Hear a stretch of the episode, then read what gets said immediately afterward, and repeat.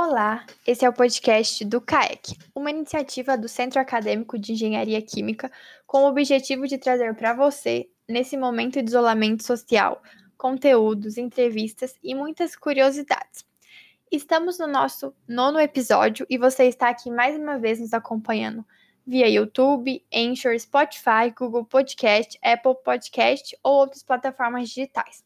E se você está no YouTube, Inscreva-se no nosso canal, ative o sininho para continuar acompanhando nosso conteúdo e deixe seu like no vídeo. Siga também nosso Instagram, @kaekwen, para acompanhar todos os nossos projetos. Hoje comigo nesse podcast está minha companheira da diretoria de marketing, Ana Clara. Tudo bem, Ana? Como você está? Tô ótima. Bom dia, gente. E a diretora de gestão de pessoas e tesoureira do CAEC, Ana Carolina. E aí, Ana, tudo bem? Oi, Elô. Oi, Ana. Oi, Patrícia. Tô tudo bem com vocês? E como vocês já perceberam, esse podcast é especial. Hoje, nossa entrevista será conduzida somente por mulheres do CAEC e nosso convidado não ficaria fora dessa. Nossa convidada de hoje, além de ser mulher, é psicóloga. Patrícia Martins tem experiência como analista de recursos humanos e atualmente trabalha como coach na orientação de carreira e profissão. Ela é a primeira profissional fora da área da engenharia química que estamos trazendo por aqui. Boa tarde, Patrícia. Seja muito bem-vinda e agradecemos desde já por você ter topado participar conosco deste episódio. Boa tarde, é um prazer e desde já já agradeço pelo convite, porque para mim é muito importante também poder contribuir de alguma forma, né?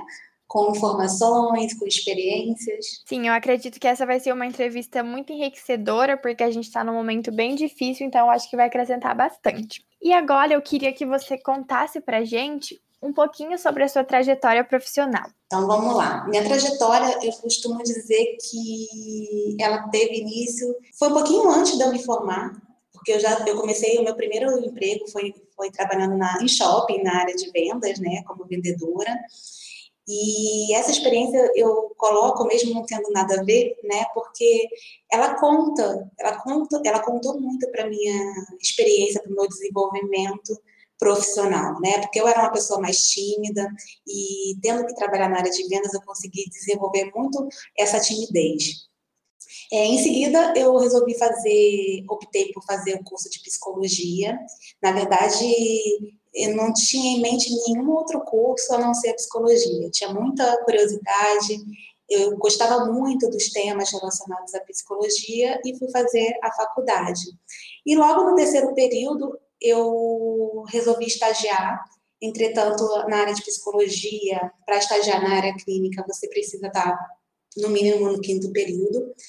E aí eu comecei a estagiar, então, na área de recursos humanos. E por um lado foi bom, porque na psicologia é muito difícil você conseguir um estágio remunerado na área clínica. Então, na área de, de recursos humanos é muito mais fácil você conseguir um estágio remunerado. Então, foi um desafio no começo, porque como eu não tinha experiência, até você conquistar, conseguir o primeiro sim, é um desafio maior, leva um pouco mais de tempo. Mas eu persisti, consegui, e acabou que essa experiência de recursos humanos ela norteou a minha carreira, porque eu me formei, continuei trabalhando com, nessa área, com recrutamento e seleção, treinamento e desenvolvimento, orientação de carreira.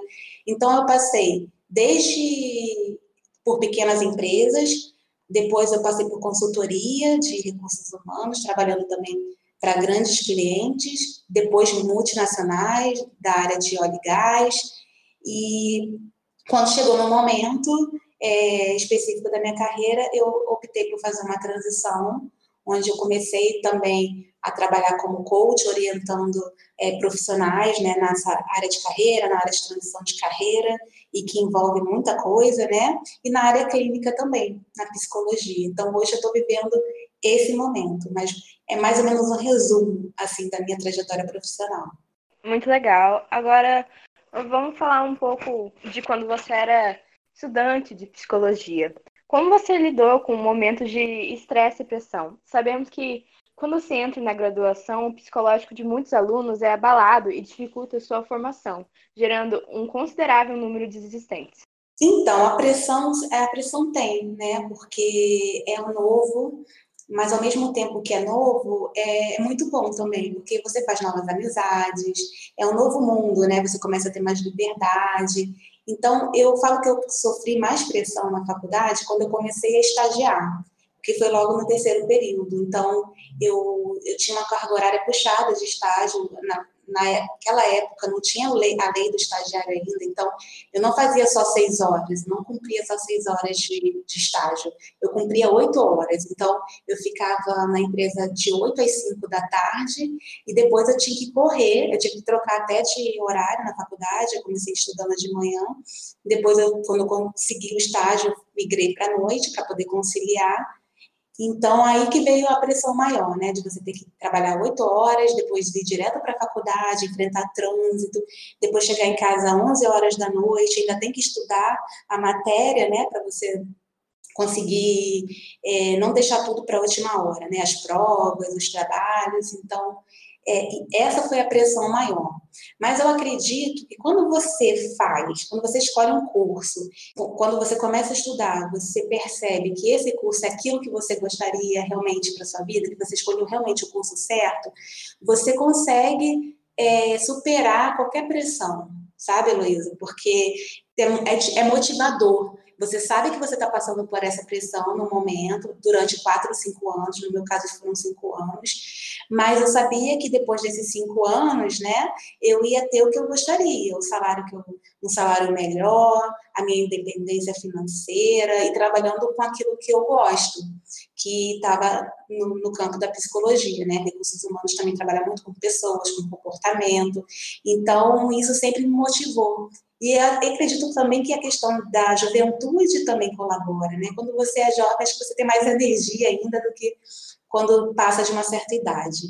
Então, a motivação e o amor pelo curso, eu acho que me ajudou a superar essa pressão toda. É, então, assim, fazendo um link com isso que você falou sobre trabalho e também nessa questão de que a gente tem uma quantidade muito grande de alunos desistentes, como tínhamos comentado, né? E essa é muito acentuada, principalmente no primeiro ano da graduação, né? Porque, assim, a gente tem uma grande transição entre ensino médio e para a faculdade, que muitas pessoas sofrem com isso. É, a gente queria saber como é possível que esses alunos que não saibam lidar com o tempo e a sua gestão, né, eles possam aprender a administrar o tempo de uma forma igualitária e saudável, porque entre a vida acadêmica, profissional e a pessoal. Isso me remete a um pouquinho ao que eu acabei de falar até, né? Realmente tem uma mudança muito grande do ensino médio para a faculdade eu acredito que não só em relação à carga horária de estudos, né, mas também as habilidades é, emocionais e comportamentais que o estudante precisa ter, mas que a gente não aprende, né, nem no ensino médio e nem no ensino fundamental. Então, isso tudo colabora para que aconteça, né, esses problemas de gestão do tempo, de de se sentir sobrecarregado e poder até desencadear na desistência do curso. Mas, primeiramente, eu gostaria de falar com relação ao tempo, né? Estava é, até comentando recentemente que o grande erro que a maioria das pessoas comete é, é tratar, é de, falando de gestão do tempo, de equilíbrio, é tentar distribuir a mesma hora de trabalho ou de estudos, porque faculdade, dependendo do curso, ele é integral, e a pessoa fica tentando buscar um equilíbrio, tentando dividir as horas com as demais áreas da vida de forma uniforme. Então, na verdade, esse pensamento é que causa esse sentimento de que eu estou sobrecarregado, que eu não estou tendo equilíbrio, que eu não estou sabendo administrar o meu tempo. Porque tem determinados momentos da nossa vida que a gente realmente vai é, colocar mais tempo designar mais horas do nosso foco, da nossa atenção, naquilo que é necessário, por exemplo, os estudos, né? Mas é importante para ver esse equilíbrio, entre aspas, é, é, está na qualidade das relações. Então, por exemplo, eu passo a semana toda fora de casa, é, na faculdade, estudando, chegando tarde, tendo que estudar, Mas na hora que eu tiver, no final de semana, na hora que eu tiver um tempinho, seja uma, duas, três horas com a minha família, com meu namorado, enfim, com quem tem filho e tudo mais, com quem espiritualidade, enfim, todas essas outras áreas, demais áreas da vida, é, é importante que seja realizada com qualidade, sabe? Para você não ter esse sentimento de que a sua vida está em desequilíbrio, que você não está sabendo administrar. Porque quando a gente tem um foco, tem um propósito, e o propósito é se formar, você vai dedicar mais horas para aquilo, e, é super natural. Só que o que vai fazer com que você não desista é justamente mudar o pensamento, sabe? A maioria das pessoas acha que está fora do equilíbrio porque uma área da sua vida se tornou mais intensa, por exemplo, os estudos, a faculdade, ou se tornou mais importante, ou porque ela está tomando mais tempo do que as outras as outras atividades. Mas isso não, não vai ser para sempre. Então é importante mudar um pouco o pensamento. É, eu acredito, Patrícia, que isso entra muito na questão de prioridades, né? Qual é a nossa isso. prioridade nesse momento? Por exemplo, nós somos estudantes, então a gente, querendo ou não, vai buscar dar uma ênfase na nossa faculdade. Justamente. E aí, aí as pessoas podem ficar um pouquinho desmotivadas, porque acham que porque não está tendo tempo para o namorado, não está tendo, não tá tendo tempo para o esporte que amam, para enfim, é para religiosidade, espiritualidade pode ficar um pouco desanimado, mas é importante aqui saber, o que eu gosto de destacar, é uma coisa, os alunos estão desistindo do curso porque eles estão se sentindo sobrecarregados, não estão sabendo gerir o tempo, ou é porque não gostou do curso escolhido? Então, eu sempre destaco isso, sabe? Porque se você não gosta do que você faz, de repente você começou a faculdade achando que era uma coisa, e você percebe que, poxa, talvez não seja bem isso que eu, que eu gostaria de fazer, mas não tem coragem de desistir, aí você vai ficar com o sentimento que você está gastando muito tempo nele. E é claro que você vai se sentir como se a vida estivesse desequilibrada. Você sempre vai se sentir em desequilíbrio se você estiver realizando alguma coisa, uma faculdade, um trabalho que não é interessante, porque não tem significado para você. Então, é por isso que é importante viver em harmonia com o que você realmente deseja, sabe? Porque se você está fazendo, como eu falei no comecinho, eu sofria muito pressão no começo, né? Com a faculdade, eu tinha, eu tinha que que conciliar com o estágio era muito cansativo.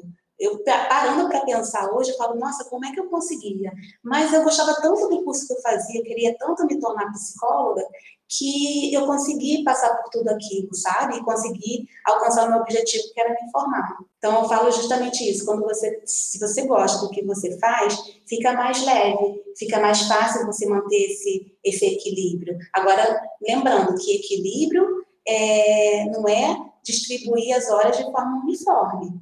Porque no trabalho, depois que você se formar, você vai trabalhar 8, 10, 12 horas por dia. Você não vai ter como, no dia a dia, é, dedicar, por exemplo, 8, 12 horas por dia para sua família, para os seus filhos, né?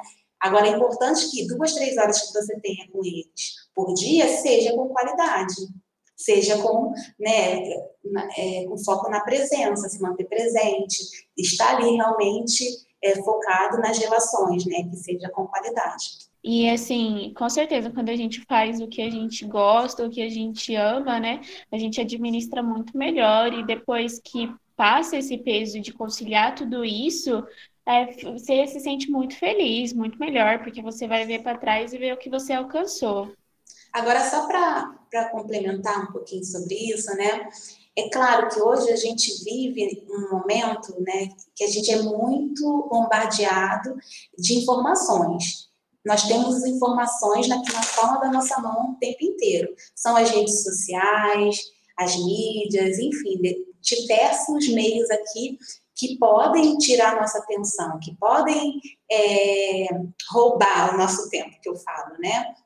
Então, é muito, eu acho que vai ser até uma, uma habilidade do futuro, justamente você ser uma pessoa, como é que eu posso falar? É, meio que blindada a essas distrações. Você, você desligar um pouquinho, sabe? É, é, as notificações do celular. Porque se você parar para pensar, quando você abre o celular, às vezes você abre o celular para ver não sei, uma informação importante que está na sua pasta aqui arquivada. Só que sem querer, seu Instagram já estava aberto. Aí você começa a navegar, daqui a pouco você nem lembra por que, que você pegou o celular. E quando você vai ver, você já passou 30, 40, uma, duas horas navegando aqui nas mídias. Então, é, é ter cuidado também com as distrações. Quando você tem um foco, busca é, dedicar, né, é aquela coisa, né? Tempo de qualidade. Se você vai estudar, seja uma hora por dia, que seja com qualidade. Você dedique totalmente essa uma hora para os seus estudos e evite essas distrações. Se você vai é, conversar com seus pais, que seja também com atenção, longe das distrações. Se você vai jantar com sua mãe ou com seu namorado, deixe o celular um pouquinho de lado, tenha esse jantar com qualidade, né? Estando presente ali com a pessoa. Então, ter cuidado com isso, né? Com as distrações, porque na verdade tempo todo mundo tem, tá? É, Steve Jobs teve tempo, é, quem mais? é, muitas pessoas aí de sucesso trabalham a beça, fazem milhares de coisas e não reclamam tanto dessa questão da falta do tempo, né? E às vezes a gente que nem, nem tem tanta coisa assim, ou então nem produz tanta coisa assim, está reclamando. Então, na verdade, é, tempo existe. A gente só precisa também tomar cuidado com as distrações e focar no que a gente realmente quer para a gente, para não deixar que essas distrações também nos atrapalhem. É, atualmente, né, com os celulares, todo mundo tendo acesso à internet, acaba sendo uma coisa muito boa, mas também se a gente não souber usar dessa ferramenta, a gente pode acabar tendo esse prejuízo de se distrair tão facilmente assim como você falou. Justamente. Agora puxando outro link, falando, continuando falando de graduação, uh, muitos alunos têm dúvidas sobre qual ramo seguir após graduados. O nosso curso de engenharia química é um curso muito amplo, oferecendo diversas oportunidades de carreira e contribuindo ainda mais para essa indecisão do que a gente vai seguir. Como você aconselha os alunos a lidarem com isso. Você acha que participar de instituições acadêmicas e realizar atividades extracurriculares durante a graduação auxiliam nessa jornada? Justamente. Isso tudo que você falou, é, participar das, das instituições acadêmicas, realizar atividades extracurriculares, tudo isso ajuda e contribui muito para a, para a sua experiência. Mas o que é importante no curso onde o leque de, de atuação é tão amplo, eu, eu, no caso né, dos alunos, eu oriento sempre a fazer muitas pesquisas, sabe? Tentar buscar como é que é a vida do engenheiro químico na fábrica de, não sei, de conservantes. Eu não, não conheço tanto a área de engenharia química, mas é, como é que é a atuação do engenheiro químico na área X, Y e Z? Aí você, você pode fazer uma busca mais ativa, né? Então, porventura, hoje em dia, é muito mais fácil você ter esse conhecimento do que ah, no tempo que eu me formei, por exemplo, né? Porque hoje as mídias sociais, o LinkedIn, por exemplo, você pode, às vezes, não conhecer uma pessoa né, do seu meio social que possa te ajudar com essa informação, mas que, de repente, fazendo um network, na, nessa mídia, nessa rede social, você pode identificar como é que é a atuação desse engenheiro clínico nessa empresa, quais são, primeira coisa, né, quais são as áreas que eu poderia atuar? De todas essas áreas, quais são as que me interessam? E dessas que me interessam, eu vou, aí você vai afunilando, né? Dessas que me interessam, eu vou pesquisar como é que é a realidade é, dessa, desse engenheiro nessa, de, nessas áreas aqui que você, determinadas que você conhece da engenharia. E a partir de então, você vai buscar estágios nessa área que você acha que se identificaria mais trabalhando. Então, assim, quanto antes você começar a estagiar, seja de forma, é, seja empresa, seja na área acadêmica, assim, é muito importante você ter um, é, quanto mais experiência de estágio, é melhor. Isso vai fazer com que você saia na frente, sabe, dos seus concorrentes, porque você. E também vai ser bom para você, porque você vai conseguir identificar o que, que você continuaria fazendo ou não. Isso aqui eu não quero para mim, não é essa a realidade, não foi isso que eu imaginei. Então, isso vai ajudar muito. Então, as experiências adquiridas nos estágios, ele proporciona ao estudante experienciar as atividades na prática mesmo, né? Então, quanto antes você começar a fazer isso, melhor. Até para você começar a entender qual é a área que você gosta mais de atuar, aonde você quer seguir carreira, desenvolver carreira, mas para isso você também tem que experimentar. Então, quanto antes começar, melhor. Então, para desenvolver esse autoconhecimento, a gente precisa ter várias experiências, certo? O autoconhecimento ele, ele vai servir para você se conhecer, para você saber quais são as suas habilidades, os seus valores, e aí isso vai te auxiliar na busca dos estágios, né? E das empresas, que fazem sentido também com a sua personalidade. Agora, a, a, a, a prática do estágio, você vai vivenciar ali na prática, né? Você vai ganhar experiência e, além disso, você vai poder saber se é essa área que você quer continuar atuando ou se você quer migrar para outra área, experimentar outras áreas da engenharia química. Então, por exemplo, eu vou trazer isso para minha área, que era psicologia, né? A psicologia você pode também ter um leque de opções. Você tem a área clínica, você tem a área de recursos humanos, você tem a área hospitalar, você tem a área jurídica, você tem várias áreas. Então, durante o, o estágio, durante a formação, você tem a oportunidade de fazer vários estágios.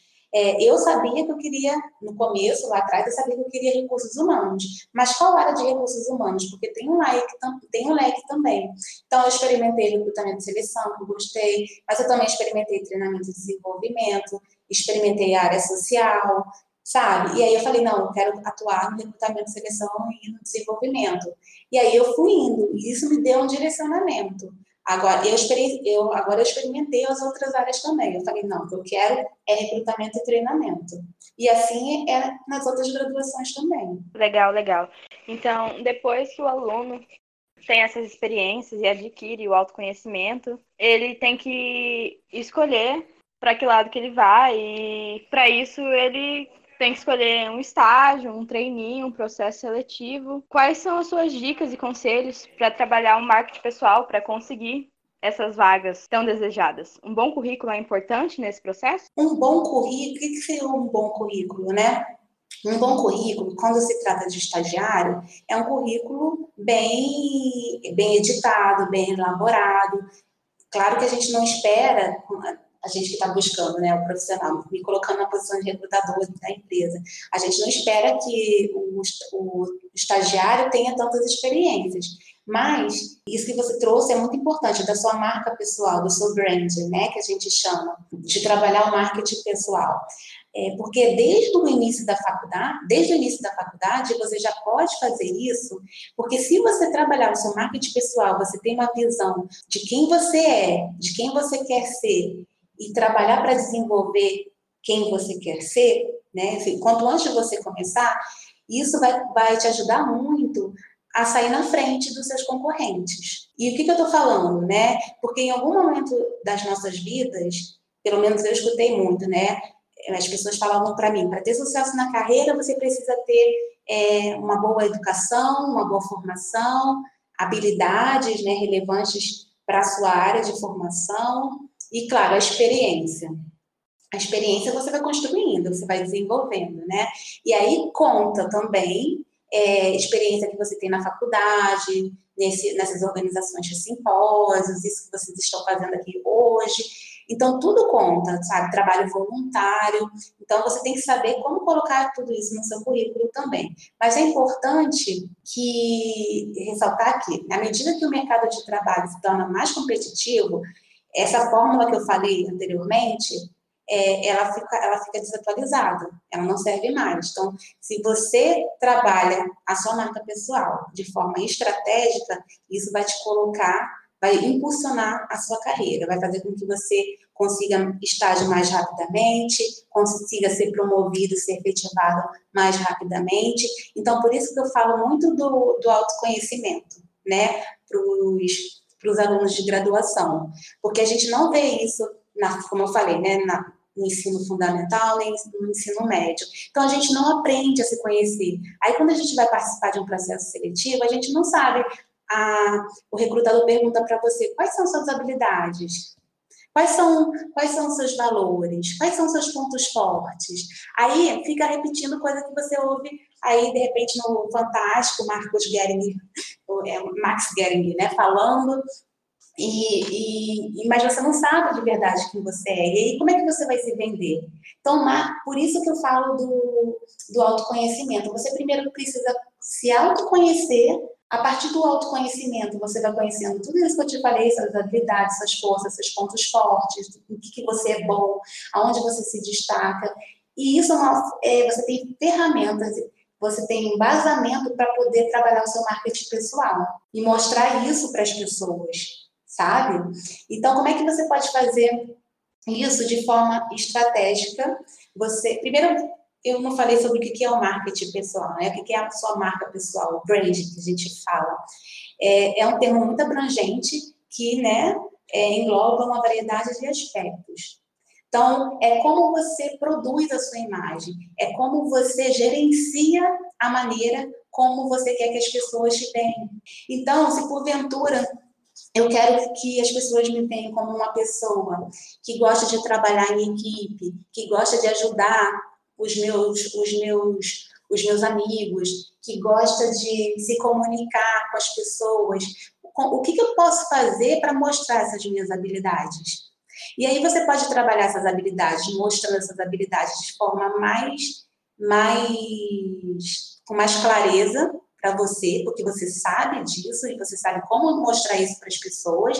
E você pode trabalhar a sua marca pessoal, a construção da sua marca pessoal também nas redes sociais. E aí você vai criando aí a sua marca pessoal, você vai construindo, porque é um processo de construção. Não é do dia para a noite que você fala, ah, eu tenho a minha marca pessoal. Não, é um processo de construção, leva tempo.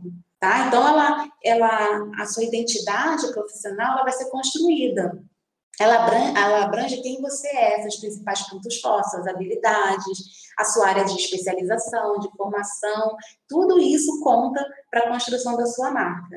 Aí você pergunta, ah, Patrícia, como é que eu mostro? Como é que eu trabalho a minha marca pessoal? Você pode trabalhar tanto nas suas relações no dia a dia, porque você não está construindo o personagem, a sua marca pessoal é você, né? Então, você trabalha isso no dia a dia, nas boas relações que você vai querer estabelecer, pode querer estabelecer com os seus pares, com seus amigos de faculdade, com seus professores, no seu estágio, querendo mostrar sempre que você é uma pessoa proativa, enfim, mostrar os seus valores, né? E também nas redes sociais, contribuindo de alguma forma também para as pessoas que estão ali nas redes sociais e mostrando quem você é. Então, se você está lá no LinkedIn, está postando é, conteúdos de valor que você acha interessante para as pessoas que estão ali, e também está interagindo com as pessoas né, da sua rede, é uma forma de você trabalhar a sua marca, de você construir a sua marca pessoal. Então, porventura, você hoje não tem experiência de nada, não tem conhecimento, mas você estuda, você estuda para prova, você estuda para fazer pesquisa, você estuda para tanta coisa, e olha quanto conhecimento que você absorve, e que às vezes fica só guardado para você, e que você coloca aquilo é, em prática só na hora de fazer uma prova ou de apresentar um trabalho. E quanta coisa interessante que você aprende que você poderia, de repente, compartilhar lá no LinkedIn, por exemplo. Isso vai mostrando o quê para as pessoas, para os recrutadores e para as empresas? Que você é uma pessoa que busca se se atualizar, é uma pessoa que está antenada com, com a sua área de formação, com a sua área de atuação, é uma pessoa que gosta de compartilhar conhecimento. Olha o tanto de coisa que você pode mostrar da sua marca, de quem você é, através das redes sociais. E aí você começa a ganhar visibilidade. Quando a empresa é, tá, vai buscar um profissional, um estagiário, que seja, ela primeiro vai nas suas redes sociais. Você pode ter certeza. Eu, enquanto era recrutadora, toda vez que um candidato chegava para mim que me interessava o currículo dele, eu ia lá no LinkedIn procurar por ele, saber se ele era atuante no LinkedIn, saber quem, ele, quem era ele no Facebook ou no Instagram. Porque muito da sua personalidade está tá por aí, tá nessas redes sociais. Né? Então, por isso que eu falo, tudo que você for fazer hoje, a partir de hoje, tendo conhecimento de tudo isso que eu estou falando aqui, faça com propósito. Na hora de você fazer uma postagem, não faça qualquer tipo de postagem, faça com propósito, sabe? Se for no LinkedIn, tá, o que, que eu vou agregar é, fazendo esse post? A quem que eu vou ajudar? O que, que eu quero? Qual é o meu objetivo com isso? Sempre com, uma, com um propósito naquilo que você vai fazer. E aí você vai construindo a sua marca de uma maneira mais planejada, sabe? Então, um bom currículo é importante? O bom currículo é importante é, você saber é, fazer toda a edição do seu currículo, na hora de você. Aí, pulando um pouquinho, né, avançando um pouquinho até no assunto, na hora de você aplicar para alguma vaga o seu currículo, né, se candidatar a alguma vaga, você sempre verificar o conteúdo, o que, que a vaga está pedindo, né? E verificar o que, que você tem a ver com aquela vaga, o que, que você pode contribuir. Então, o currículo, embora você tenha um currículo mestre, né, de ter todas as informações sobre, sobre você, sobre as suas experiências, você sempre vai tentar adequar também a, a experiência que a empresa está buscando. Mas, claro, não é criando nada, não é inventando, tá? É, é tentando adequar de acordo com o que está sendo pedido. Você viu que tem semelhança, que você pode ajudar, que você tem as características necessárias, é você também adaptar algumas palavras-chave que está no, no conteúdo do, da divulgação da vaga ao seu currículo também. Então, tudo é feito de forma estratégica. Então, Patrícia, muito obrigada pelo conselho. Agora, é, como a gente sabe, e você deu uma comentada também, você atuou como analista de RH, certo? De recursos humanos e pessoas de organização, adquirindo uma vasta experiência com a seleção e contratação de profissionais. É, é, a gente gostaria de saber e que você falasse também e desse dicas como se portar diante de, uma, de um processo seletivo. Você já falou sobre o currículo, como é importante, e a gente queria saber se, assim, como você trabalhou nessa questão de análise e tudo mais, algumas dicas, é, por exemplo, na hora de se portar, de falar, para ir melhorando mesmo uhum. é, nessa questão. Tá.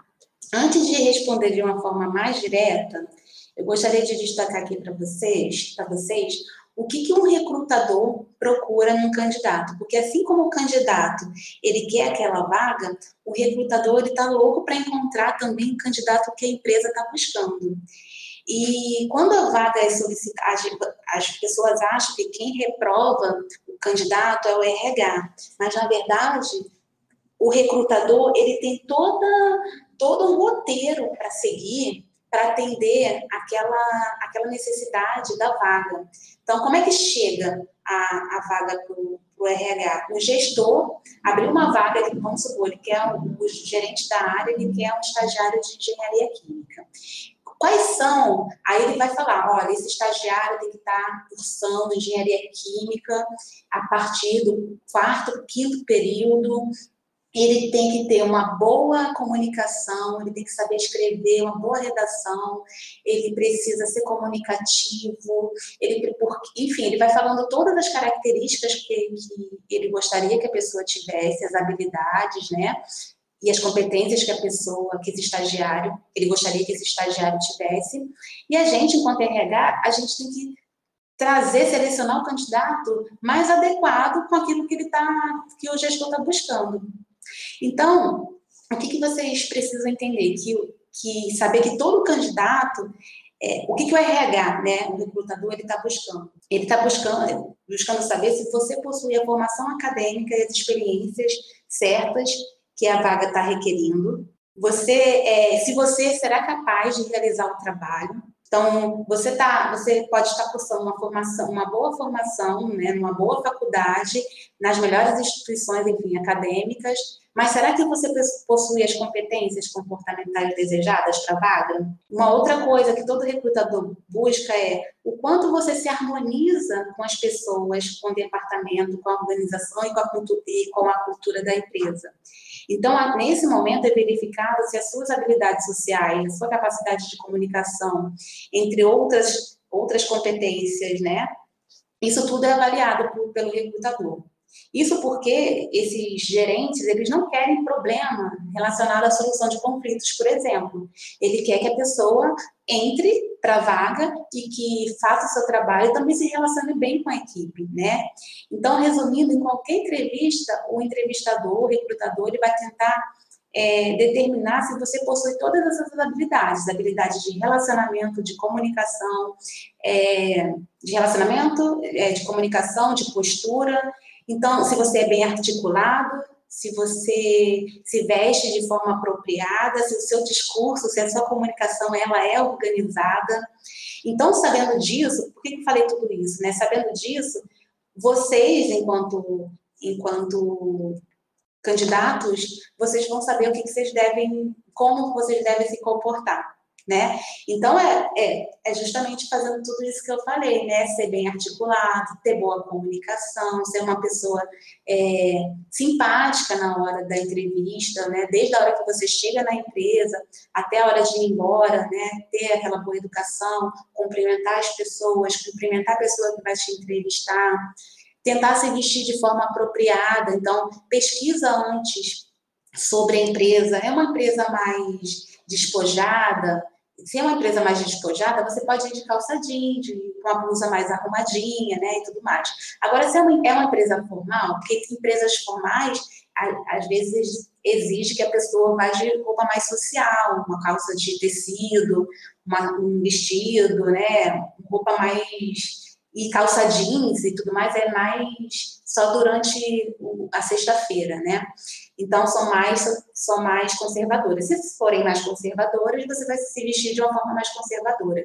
Então é por isso que eu costumo falar que buscar estágio, buscar um emprego é um trabalho também, porque você não, não é só, ah, eu recebi a ligação, recebi o contato para fazer uma entrevista, eu boto uma roupa e vou, né? Não, tem toda uma preparação. Se você quer ser aprovado, você tem que fazer todo um dever de casa para chegar lá no momento da entrevista, você se sair bem. Então, por isso que tem que ter todas essas é, se comportar de todas essas maneiras que eu te falei, sendo bem articulado, comunicativo, se vestir apropriadamente, ter um discurso organizado e entender sobre a empresa, né? Fazer o dever de casa de que empresa é essa? Quais são os desafios dessa empresa? Quais são os principais negócios dessa empresa? É, além do autoconhecimento que você já já, já praticou. Porque tudo isso vai contribuir para que você tenha argumentos né? Você saiba como se vender na hora e tem argumentos também para poder é, saber responder qualquer pergunta, seja ela uma pergunta simples ou uma, uma pergunta baseada nas suas competências. Então, você já tá, vai estar tá preparado para poder responder qualquer tipo de pergunta que venha e não ficar titubeando, gaguejando ou muito nervoso. Né? Quando você não, não se prepara, você mostra mais nervosismo. E o nervosismo só atrapalha a ansiedade, o nervosismo só atrapalha a sua entrevista, porque te dá aquele branco, né? E aí é que você não consegue se vender, não consegue mostrar quem você é de verdade, e aquela oportunidade vai por água abaixo. Então, é todo esse exercício que você precisa fazer antes de chegar lá no dia da entrevista. Sim, Patrícia, muito interessante o jeito que você falou, porque muitas pessoas acham, às vezes, que é só você ter feito uma IC, você ter sido um bom aluno que você vai conseguir um trabalho. E não, é todo um contexto, né, que vai ser avaliado, tanto da sua postura, do jeito como você se relaciona com ele. Justamente. E ainda nessa busca por um trabalho profissional, muitas pessoas não sabem onde conseguir o primeiro estágio ou emprego.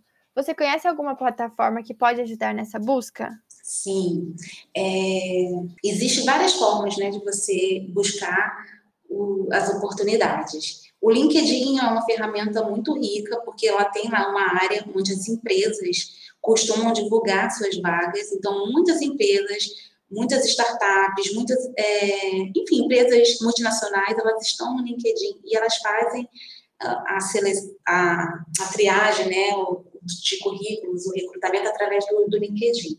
Então, é uma fonte o LinkedIn.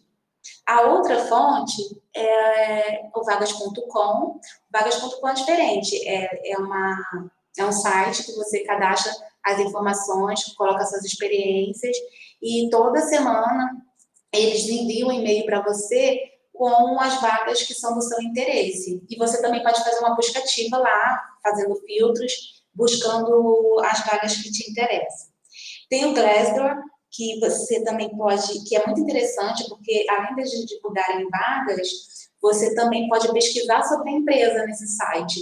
Você consegue ver entrevistas de pessoas que, que entram nesse site e falam sobre qual é, como é que é a remuneração dessa, dessa, dessa vaga, é, os benefícios que essa empresa fornece, se é uma empresa boa de se trabalhar. Então, é uma plataforma muito rica, sim, para você saber se é uma empresa se é uma empresa que é bem conceituada no mercado também. Porque lá as pessoas avaliam a empresa, sabe? Pessoas que trabalham na empresa ou pessoas que já saíram. Então, elas fazem avaliação a percepção delas, e aí tem, é uma outra forma de você também saber se essa empresa vale a pena, é uma empresa boa para trabalhar ou não. Tem também a GUP, que é uma startup de recursos humanos, que também ela, ela divulga vagas, que é muito boa também. Uh, e, tem aqui, e tem outros sites que vocês podem procurar que fazem um compilado de todas as vagas que tem aberto, por exemplo, vaga de trainee. Tem aquela, aquele site sejatrainee.com. É um site com várias informações interessantes para quem é quem quer ser estagiário, quem quer conseguir uma vaga de trainee, e também eles fazem lá um apanhado de todas as as vagas que estão em aberto, processos seletivos em aberto para trainee, para estágio, mais para trainee, e aí você vai lá, entra no site da empresa e se cadastra. E fora isso, você pode fazer a relação das empresas interessantes que você gostaria de trabalhar, entrar no site da empresa e ir lá no, na área do trabalho conosco e se cadastrar também, porque algumas eles, eles eles só divulgam na própria plataforma deles, outros não, mas é interessante você entrar também no site dessas empresas para, além de conhecer a empresa, você se cadastrar também no trabalho conosco. É, essas são algumas ferramentas, tem Cato também, mas essas são as que eu gosto mais. LinkedIn, vagas.com, Glassdoor, seja trainee, é mais para você ter conhecimento das vagas que estão em aberto e a GUP. E fora isso, você sempre está fazendo a busca ativa, não espera é, ah, eu cadastrei no vagas.com e deixa lá. Não, é bom você sempre, toda semana, estar tá atualizando as informações no vagas.com. Assim como as suas informações também no seu perfil do LinkedIn, é bom você sempre atualizar com frequência para que o seu currículo, o seu perfil seja visto. Então, essas são as principais plataformas que eu aconselho as pessoas a buscar buscar emprego. E também no LinkedIn tem vários grupos, grupos de onde é, são divulgadas as vagas, né? Então vocês podem procurar, por exemplo, grupos de engenharia química, porque lá eles trocam muitas informações. Então é uma forma de você também identificar oportunidades. Facebook também agora também divulga vaga, a empresa tem a sua página no Facebook, umas também tem no Instagram. Então as mídias sociais estão aí a todo vapor contribuindo para isso também. Nossa, muito boas informações, eu aposto que vai ser válida para muita gente. E agora mudando um pouco de assunto e para finalizar as perguntas, vamos falar um pouquinho do cenário atual. Sim. É, a gente está vivendo um momento inesperado e muito difícil, com grandes pontos negativos para todas as esferas, tanto social, econômica, acadêmica e outras. Você, como psicóloga, como instruiria as pessoas a lidarem com ansiedade, pensamentos negativos, nervosismo, sentimentos ruins? É, tem alguma técnica ou dica para melhorar esses, essa situação, esses sentimentos? Com certeza. É, nosso, modelo, nosso modelo cognitivo, né, de todos nós seres humanos, ele, ele funciona da seguinte forma: né? nós temos os pensamentos que são, temos muitos pensamentos que a gente chama, nós psicólogos chamamos de pensamentos automáticos, que são aqueles pensamentos que vêm na nossa cabeça a todo momento, que a gente não tem controle. Entretanto, esses pensamentos, eles geram emoções que afetam o nosso comportamento, que interferem no nosso comportamento. Então, se você tem pensamentos negativos, pensamentos ruins, sendo eles verdadeiros ou não, que se você for colocar no papel, você vai verificar que muitos não são verdadeiros, mas de qualquer forma, eles geram emoção, emoções na gente. E aí, se gera uma emoção negativa, o seu comportamento também tende a ser um comportamento que a gente chama disfuncional. Ou seja, se você tá, tá, tem um pensamento negativo sobre o cenário econômico, por exemplo, né? Vamos supor, a gente está vivendo é, a questão da pandemia. Ah, essa pandemia. Aí eu posso pensar assim, nossa, parece essa pandemia nunca vai passar. Eu nunca. Aí, aí tem outros pensamentos é, automáticos negativos. Ah, eu nunca mais vou, vou poder tomar um shopping com os meus amigos. Ai, como é que eu vou trabalhar? E aí, o que, que, que vai te gerar isso tudo? Ansiedade, tristeza, angústia. E qual vai ser o seu comportamento? Ah, você pode chorar, você pode ficar desanimado, deitado na cama, sem vontade de querer fazer nada, meio que sem energia para fazer as coisas. Então, qual é o conselho que eu dou para você?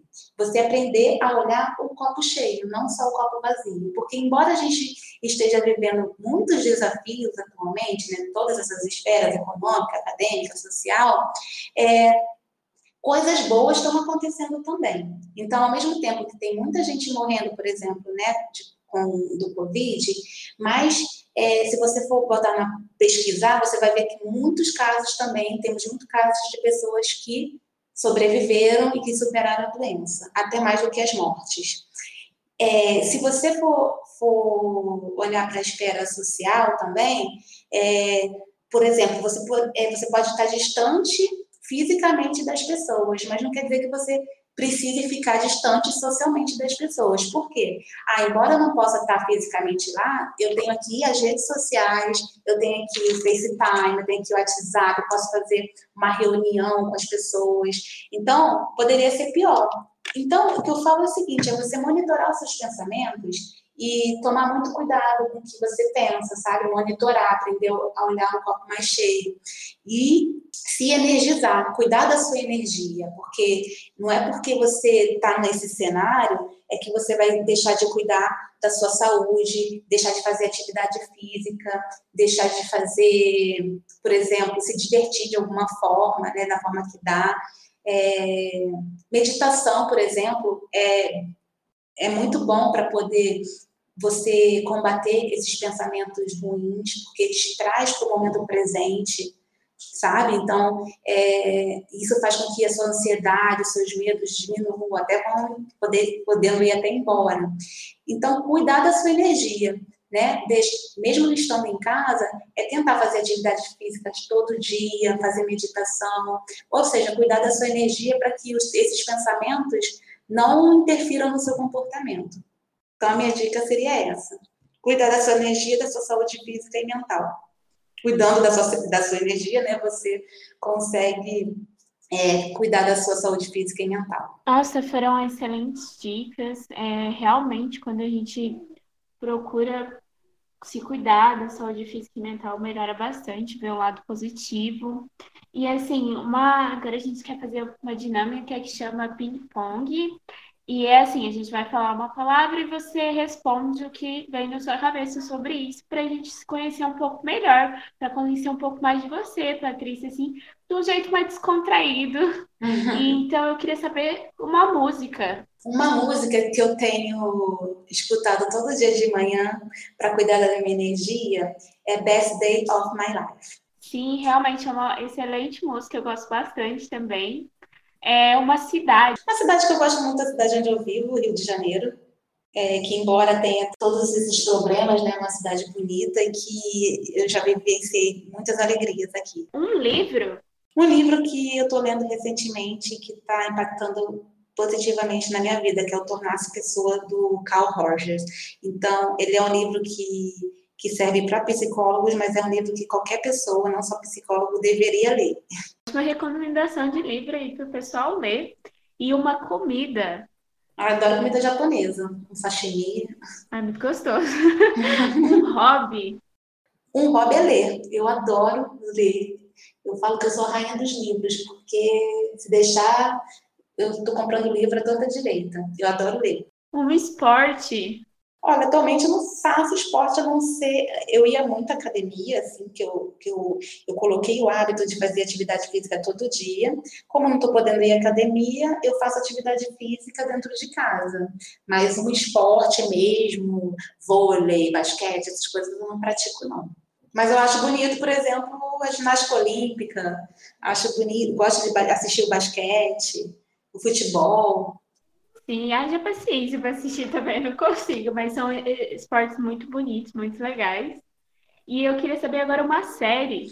Eu não sou muito de série, não, mas uma que eu assisti é, com meu namorado foi o Game of Thrones, que e no começo eu fiquei um pouco resistente, mas depois eu gostei muito, porque fala muito de liderança, das relações, tem muita coisa por trás, né, daquelas cenas. Eu gostei bastante. Uma viagem.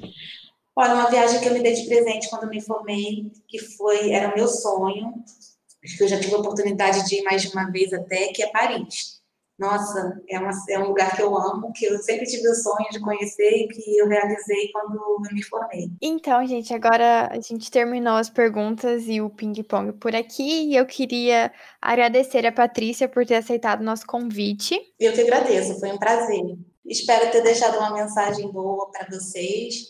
E no que precisar, eu estou à disposição. Eu adoro contribuir com vocês, jovens. Que bom. Eu queria também agradecer as minhas companheiras de trabalho, as Anas, a Ana Clara e a Ana Carolina, que participaram deste episódio. E desde já a gente agradece você que ouviu esse episódio até aqui. E não se esqueça de seguir nossas redes sociais para acompanhar todos os nossos projetos.